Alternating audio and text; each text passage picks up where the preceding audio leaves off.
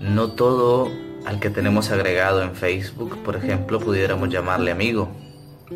Así como tampoco no toda aquella persona a la que saludamos pudiéramos confiar en ella. Y lo mismo, a la luz del Evangelio, pudiéramos decir, no todo el que dice Señor, Señor, entrará en el reino de los cielos. Pudiéramos seguir con ejemplos, no todo aquel que va a misa diaria entrará en el reino de los cielos. ¿Y quién entrará entonces? Entrará aquel que cumple de verdad la voluntad de Dios. Utilicemos los dos ejemplos que el mismo Evangelio utiliza para hacer nuestra reflexión. Se habla de las plantas y se habla de el edificio. Las plantas, muy bien sabemos, si sembramos un árbol de mango, esperamos frutos mangos. Si sembramos un árbol de limón, esperamos como frutos limones. No podemos esperar uvas del árbol de limón. No podemos esperar aguacates del árbol de manzana. Eso parece, parece lógico y parece normal, pero cuando lo aplicamos a la vida cristiana no siempre se cumple. Porque en el bautismo, por ejemplo, fue injertada esa semilla de fe en nuestras vidas y lo que se esperaría es entonces lo que sucede en la naturaleza.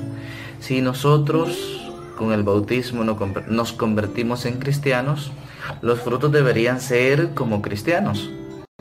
Y ahí está entonces la primera reflexión de este día. Más que un ejemplo así bonito, preguntémonos de verdad cuáles son nuestros frutos. Es cierto, yo voy a la misa todos los días, yo voy a misa los domingos, yo pues estoy en este grupo, estoy cantando, leyendo o lo que sea, pero preguntémonos de verdad, ¿y cuáles son mis frutos? ¿O será que apenas salgo de misa ya estoy peleando con mi vecino, ya estoy peleando con mi familia? ¿O será que incluso en la misma reunión pues ya estoy eh, viendo mal al compañero? ¿Cuáles son mis frutos? Y lo mismo respecto al edificio, por muy adornado que esté un edificio, por muy bonito, bien pintado, si el fundamento está malo, ese edificio no sirve de nada porque tarde o temprano caerá. Y igual en nuestra vida preguntémonos, ¿en qué nosotros tenemos fundada nuestra fe, nuestra esperanza? ¿Es realmente en Jesús? ¿Él es nuestro fundamento? ¿O será que en cuanto llegan las dificultades, los problemas, las dudas, las crisis, salgo a buscar un brujo?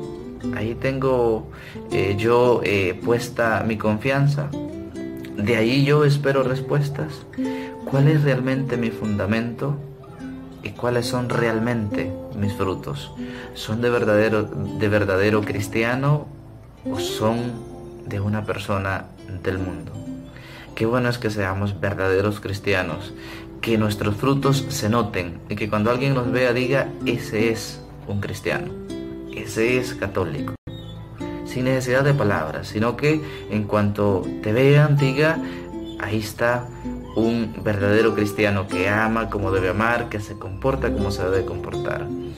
Y también que nuestra actitud refleje en momentos difíciles, sobre todo, en quién está nuestro fundamento, en quien verdaderamente confiamos. Que el Señor les bendiga. En nombre del Padre, del Hijo y del Espíritu Santo. Amén.